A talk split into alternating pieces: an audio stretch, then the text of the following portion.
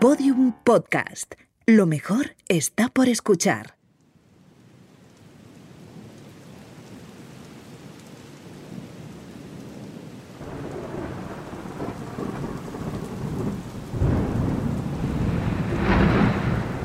En la mitología nórdica, Thor es el dios del trueno. Casi todos lo conocemos por el personaje de Marvel, tan rubio, tan fuerte, con su martillo protegiendo a los mortales del mar. Pero originalmente, su larga cabellera es pelirroja, y con su martillo controla el clima y las cosechas. Thor es el protector de los agricultores.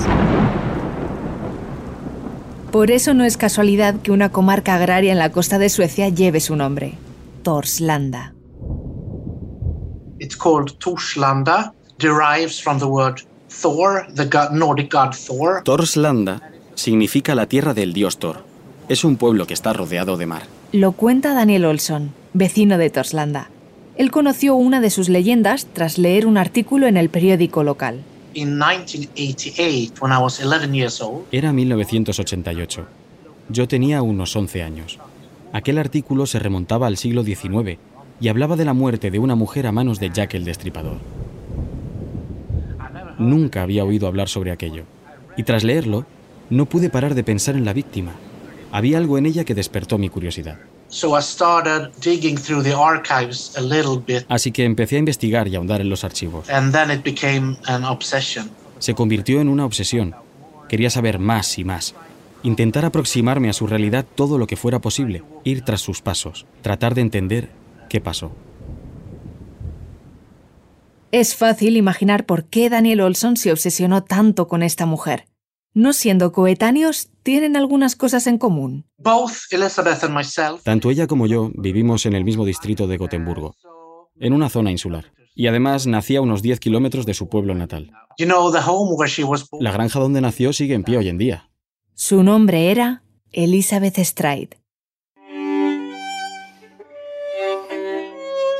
Canónicas. Cinco vidas borradas por Jack el Destripador.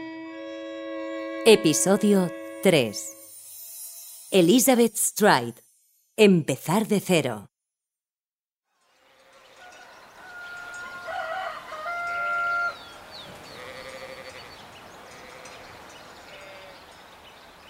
Elizabeth was she was born in this little. It was a farm. Elizabeth nació en una granja cerca del mar, en Torslanda. Creció rodeada de mazorcas y otros cultivos, viendo el océano desde su casa. When Elizabeth was a kid, I think there was Cuando Elizabeth era una niña, Torslanda tendría unos mil habitantes. Ahora llega a unos 10.000. Hoy en día es un pueblo de clase media alta. Es una zona más o menos adinerada. Para entonces Elizabeth no era Stride, sino Gustav Stotter, la hija de Gustav. Un hombre recto con manos ásperas de trabajar el campo. And my understanding is that she Elizabeth probablemente ayudara en los deberes de la granja desde bien pequeña. Allí aprendió la moral de la época, buenos modales y trabajo duro. Durante los primeros años su educación fue desde casa, aunque más tarde fue al colegio de Torslanda. Cuando se confirmó, indicaron en los registros de la iglesia de Torslanda que sus conocimientos bíblicos eran buenos y sus maneras excelentes.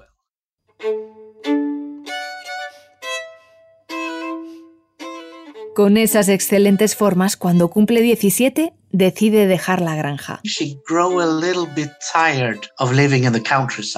Estaba cansada del campo. Quería conocer la gran ciudad y se fue para crecer como persona, para tener nuevas vivencias. Hay ciertas cosas que sabemos sobre ella. Tenía los ojos azulados y grises, medía 1,65, tenía el pelo rizado. La gente aseguró que era una mujer muy bella y encantadora. Educada, simpática, algo enamoradiza, el primer trabajo fuera de la granja fue el de sirvienta. Un trabajo duro, pero también decente. No pagaba alquiler, tenía su propia habitación y comida, y además recibía un salario. She worked there for Allí trabajó tres años, y después algo extraño sucedió. En el invierno de 1864, no sabemos muy bien por qué, fue despedida.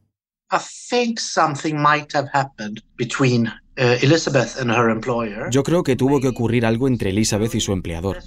Quizás tuvo que ver con un lío sexoafectivo, pero no hay prueba alguna de qué pasó. Tras su salida, su rastro se pierde durante 10 meses. Nadie ha sido capaz de dar con ninguna prueba, ni siquiera la historiadora Hallie Rubenhold. ¿Qué pasó durante aquellos 10 meses?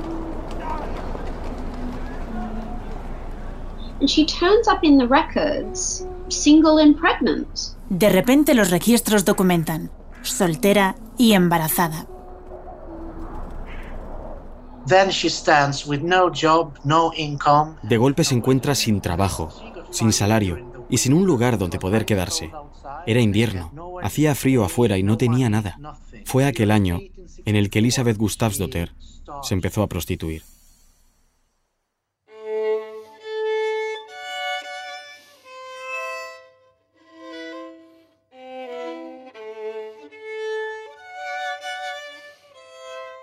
Prostitution has never been a crime in, in Sweden at all. It still isn't. Hay que dejar claro que la prostitución nunca fue un crimen en Suecia, sigue sin serlo.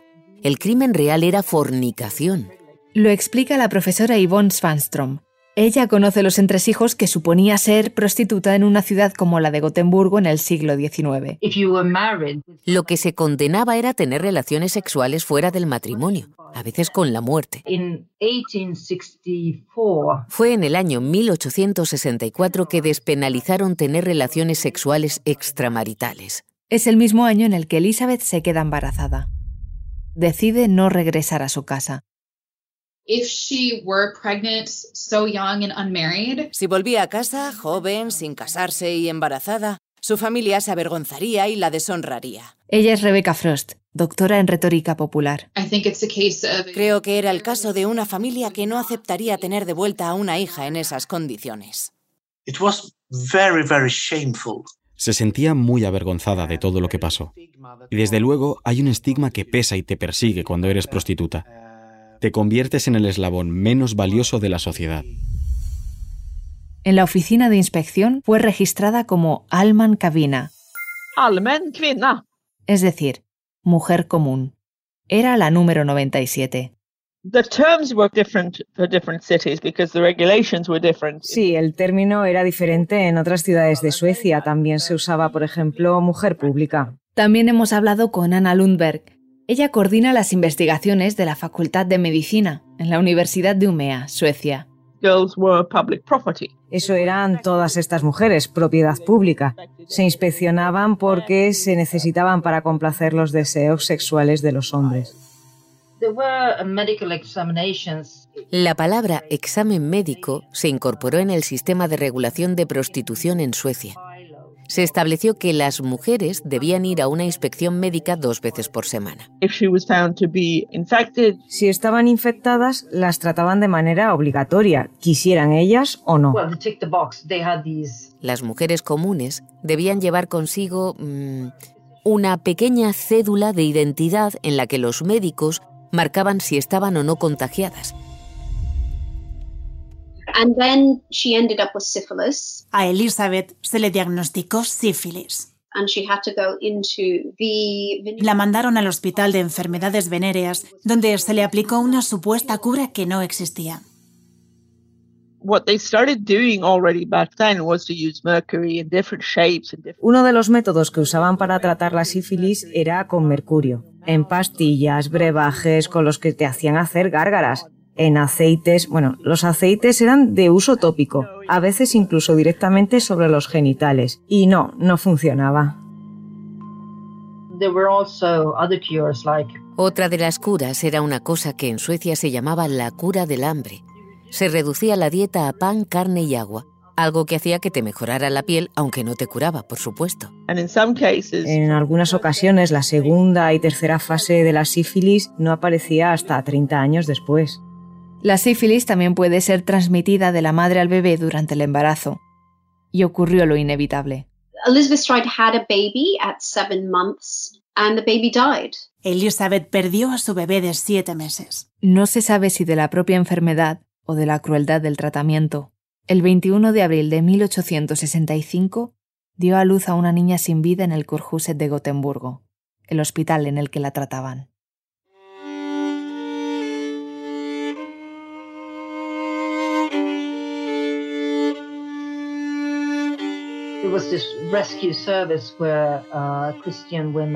Había un servicio de rescate cristiano para mujeres como ella.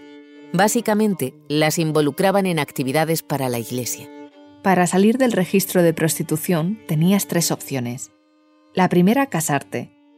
La segunda, encontrar un trabajo digno y que alguien lo acreditase.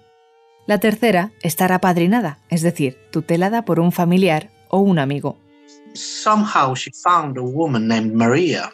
Elizabeth encontró a una mujer, María. No sabemos por qué, pero María se enterneció con Elizabeth y le ofreció un trabajo como empleada doméstica en su casa. Elizabeth acabó siendo rehabilitada cuando María hizo entrega a la policía de esta nota. La sirvienta Elizabeth Gustavsdotter se ha unido este mes al personal de servicio de mi casa y soy responsable de su buena conducta mientras esté bajo mi custodia. Sin embargo, aquel trabajo no duró mucho tiempo. Elizabeth tenía en mente otros planes. Her mother died and she got an inheritance of 63 Swedish krona. Su madre murió y heredó unas 63 coronas suecas, unos 300 euros hoy en día. Dinero suficiente para comprarse un billete de barco. She was with Maria for about Después de seis meses trabajando con María, se fue a Inglaterra.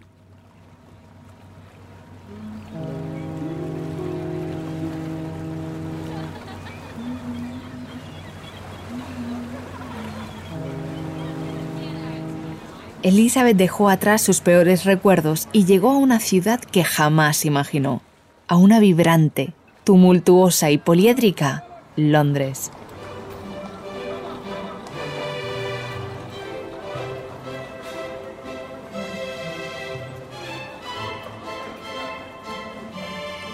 She was registered in London in Elizabeth fue registrada en Londres en julio de 1866. she was only 23 years old. Tenía solo 23 años.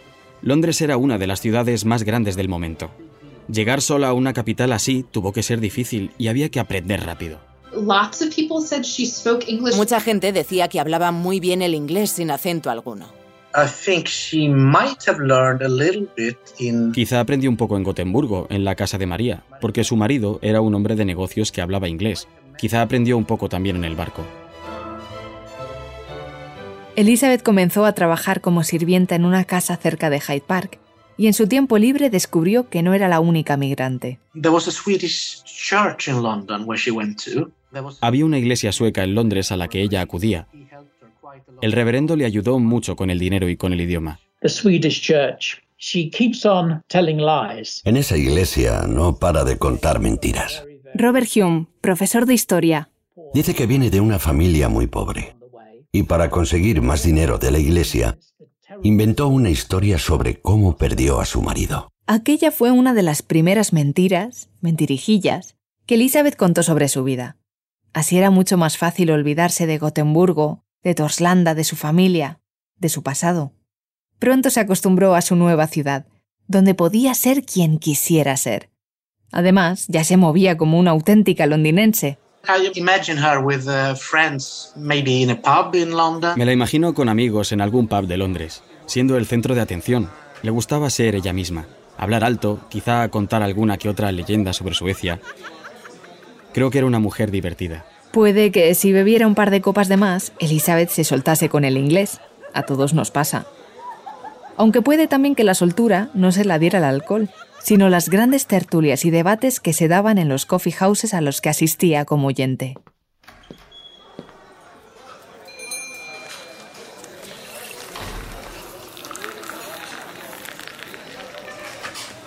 Estamos dentro de uno de estos establecimientos.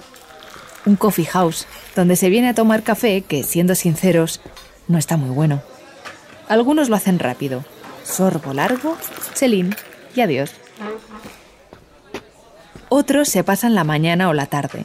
Un par de cafés más mientras leen periódicos en voz alta y discuten la actualidad. Y sucesos. Muchísimos sucesos. El arresto de fulano, la desgracia de Mengana. Sin duda los coffee houses son un lugar de encuentro. Coffee House es uno de esos sitios que cualifican como especialmente de las, de las clases bajas. Eduardo Valls es profesor titular de literatura inglesa en la Universidad Complutense de Madrid. Siempre había tres, cuatro, cinco parroquianos que eran los, los, más, los más conocidos, que solían ser el centro de atención, el centro de la conversación. Ahí no tenías licencia de alcohol, tenías licencia solo de servir café o té. Se podía fumar. Lo normal es que hubiera una gran nube por encima de todo el local.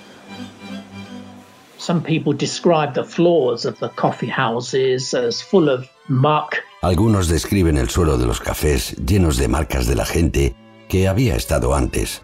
No se limpiaban los suelos ni las mesas. Es un sitio interesante porque te permite una dualidad. Ser una persona pública en el sentido de que podías tener una conversación donde realmente fueras a lo mejor un líder de opinión. Pero a la vez era un sitio, digamos, anónimo. Es decir, podías estar, consumir y largarte. Perfecto, digamos, para eh, las distintas interacciones sociales. Lo que nunca se imaginó Elizabeth es que acabaría regentando uno de aquellos establecimientos con el que sería su futuro marido. A Elizabeth le pretendían varios hombres. Uno de esos pretendientes era policía y otro era carpintero. Se llamaba John Thomas Stride. John Stride era un señor 20 años mayor que ella y sin demasiados encantos. Pero Elizabeth lo tuvo claro. Él venía de la construcción naval, de un negocio familiar del condado de Kent. Tenía trabajo fijo y además se esperaba que heredase bastante dinero de su padre. Algo que finalmente nunca sucedió. Pero ¿cómo iba a saberlo Elizabeth, que dio el si quiero, se cambió el Gustavsdotter por Stride y la S de su nombre de pila por una Z?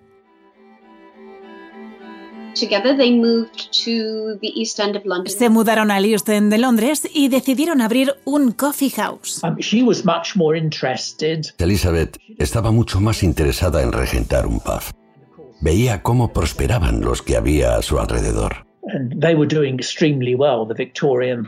Los pubs funcionaron muy bien durante la era victoriana. Su interés no era casual. Bebía una copa de ginebra o de ron al día. Puede incluso que más de una. Pero John Stride era un metodista muy estricto. No bebía ni una gota de alcohol. No entraba nunca a ningún pub. Mucho menos iba a ser el dueño de uno. El East End de Londres era una zona de obreros, sin tiempo libre, sin demasiados ingresos.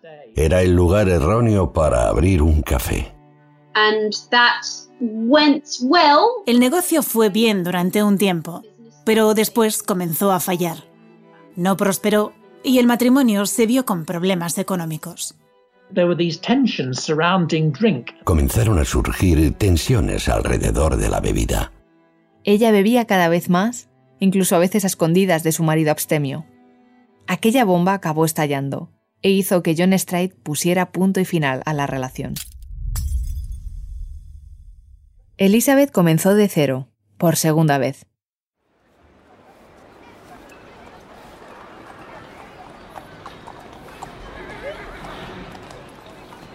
Tras la separación, Elizabeth fue buscando cama en las distintas workhouses y hospedajes del East End.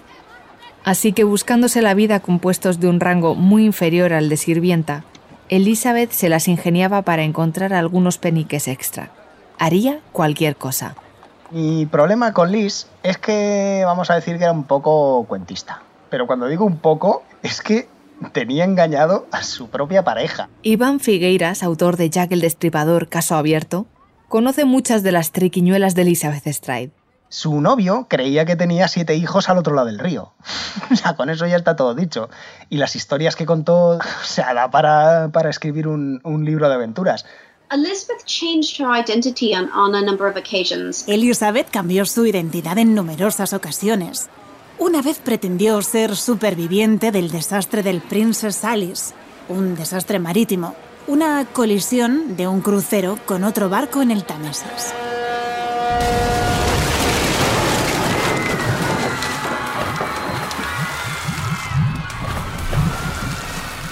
El Princess Alice era un, barco de pasajeros, pero elegante. No era uno de estos de steerage que llaman ellos, que se mete a la gente como si fuera ganado. Esto era un barco de los de saloon, de clase alta.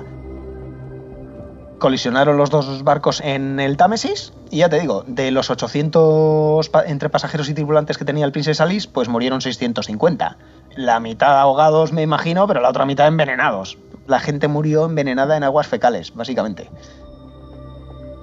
Ella contó la historia de que había perdido a su marido y a varios hijos en el hundimiento del barco y que problemas que tenían en el paladar habían surgido porque cuando estaba intentando escapar del barco que se hundía se subió a un mástil y alguien le pegó una patada en la cara. La gente que había sobrevivido del Princess Alice cobraba una pensión. Esta señora no, no, no figuraba en ningún listado de pensiones ni, ni nada. Es que todo el mundo además se lo creía, ella se reía de todo el mundo. Yo creo que lo hacía adrede para pasarlo bien. Tú cuando quieres engañar a alguien no le dices que has ido y has vuelto de la luna, porque eso sabe todo el mundo que no es verdad. Pero cuando convences a alguien que has ido y has vuelto de la luna, eres la releche, vamos. The most notable occasion was when she pretended to be Una de las mentiras más conocidas de Liz fue cuando pretendió ser la hermana de una mujer mayor llamada Mary Malcolm. You must have spotted her and thought, Debió verla paseando y pensar, oh, esta mujer se parece a mi hermana, a la que hacía mucho que no veía. Sin duda, debían parecerse mucho.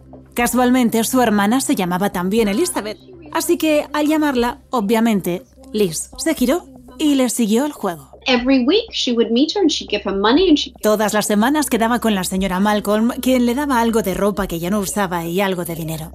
Elizabeth la engañó durante años. A pesar de eso, algunos compañeros de hospedaje la describen como una mujer popular de buena naturaleza. but had a kind of a what do you call it a sharp tongue you know Pero también aseguran que tenía una lengua muy afilada. Decía palabrotas, insultaba, gritaba, se peleaba, al menos cuando estaba borracha. También durante aquellos meses volvió a visitar su parroquia, sobre todo cuando se veía en apuros económicos.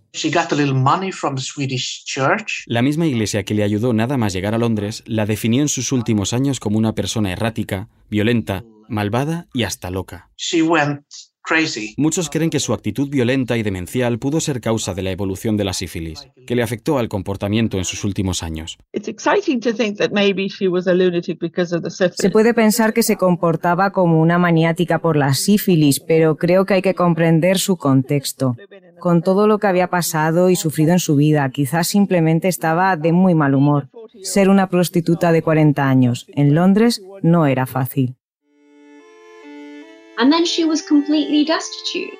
Liz estaba completamente desamparada, así que no tuvo más remedio que volver a la calle a prostituirse. Aunque, para aclarar, el investigador sueco Stefan Ratzow, que lleva investigando a Elizabeth Stride muchísimos años, nos cuenta por mail que solo se prostituía de manera ocasional. Según amigos del hostal que frecuentaba en el 32 de la calle Flower and Dean, solo buscaba clientes cuando no tenía dinero. We don't know if she was still No sabemos si lo practicó la noche de su muerte, pero sin duda volvió a ella sus últimos días. Con el tiempo, Liz Stride encontró una figura masculina que la arropase, o al menos económicamente, un señor llamado Michael Kidney. Liz ended up in a very abusive relationship with a man named Michael Kidney. Liz acabó en una relación abusiva con Michael Kidney. Rompían y hacían las paces muy a menudo e incluso él la encerraba literalmente en su cuarto para que no se escapase. Eso era porque Michael sabía lo que significaban las ausencias de Liz por las noches. Una tarde, al volver del trabajo, Michael Kidney se da cuenta de que Elizabeth no está en casa. Pero no se sorprende. Liz ha hecho esto muchísimas veces. It was drink that made her go away. Era la bebida la que le hacía desaparecer, aunque ella siempre volvía a mí sin tener que buscarla. Creo que me quería por encima de cualquier otro hombre. Aquella vez no regresó.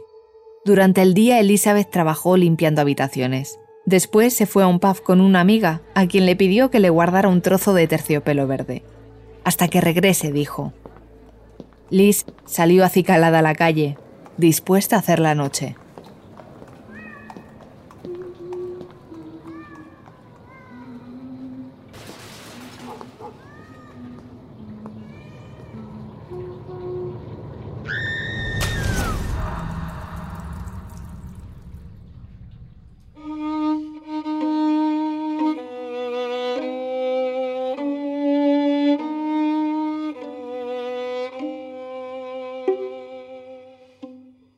Días después, Michael Kidney escucha atónito la noticia que corre por el East End.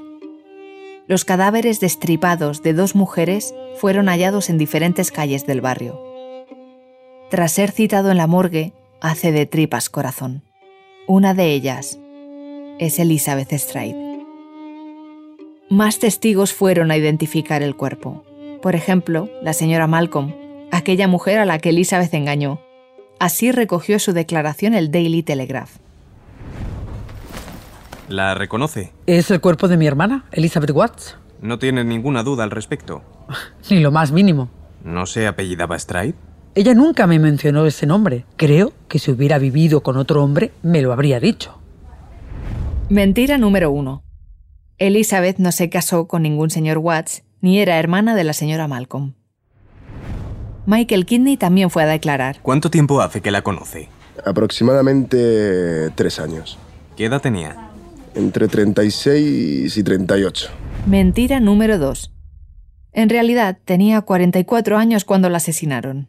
¿Era sueca? Eso me dijo, que había nacido a tres millas de Estocolmo. Luego me dijo que llegó a Londres con su familia, que era madre de nueve hijos, de los cuales dos se ahogaron en el desastre del barco Princess Alice junto a su marido. Mentira número 3. Stride fue su único marido. Nunca pudo tener hijos y jamás se subió al crucero Princess Alice.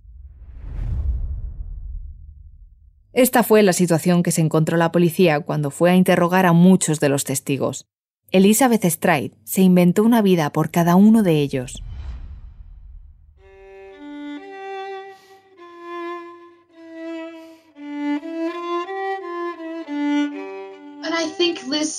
She was able to completely break with that old life, more on her own terms. Liz, en cierta manera, eligió la vida que tenía. Fue quien decidió irse de Suecia. En Londres podía empezar de cero. Imagínate eso. Debía ser terrible pensar que no vas a volver a casa nunca más. That news got to her to, from the, uh, from the Su hermana supo que Elizabeth fue asesinada a través de los medios locales, que un mes después corrigieron una noticia. La víctima del crimen en Londres sobre el que habían informado no era de Estocolmo, era de Torslanda. That became a shame of the whole family. Fue una de las mayores vergüenzas de la familia. Su hermana, asesinada por prostituta. Hay descendientes de su hermana viviendo en Gotemburgo. Tres hermanos. That they only know there was a person. Solo sabían que a una familiar la habían matado, pero no cómo, ni dónde, ni cuándo. Four years ago, they went over to visit her grave in London. Hace cuatro años fueron a visitar la tumba de Elizabeth Stride en Londres. Le pusieron flores y le dijeron adiós. Hej Laura, det är Arne som ringer dig. Du ställer frågan vad vi tyckte. Me manda este mensaje Arne Jacobson, uno de los tres hermanos que fueron a visitar los restos de Elizabeth. Él tiene ahora 79 años. Me cuenta que conocer que Elizabeth fue asesinada por Jack el Destripador fue difícil de asimilar y que el viaje que hicieron fue muy emotivo. Eh, Al llegar al cementerio en Londres, limpiaron la tumba, que estaba en muy malas condiciones. Le escribieron una carta, le brindaron oración y le regalaron un ramo de flores. Rosas, me dice. Eran rosas. Esto fue 130 años después. El único momento en que Elizabeth Stride, la eterna inmigrante, volvió a estar cerca de su familia.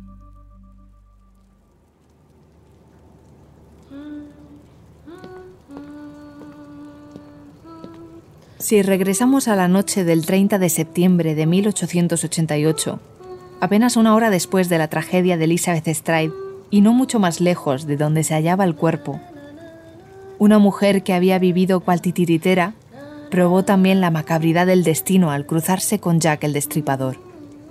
Ella era Catherine Eddowes y la suya es otra historia.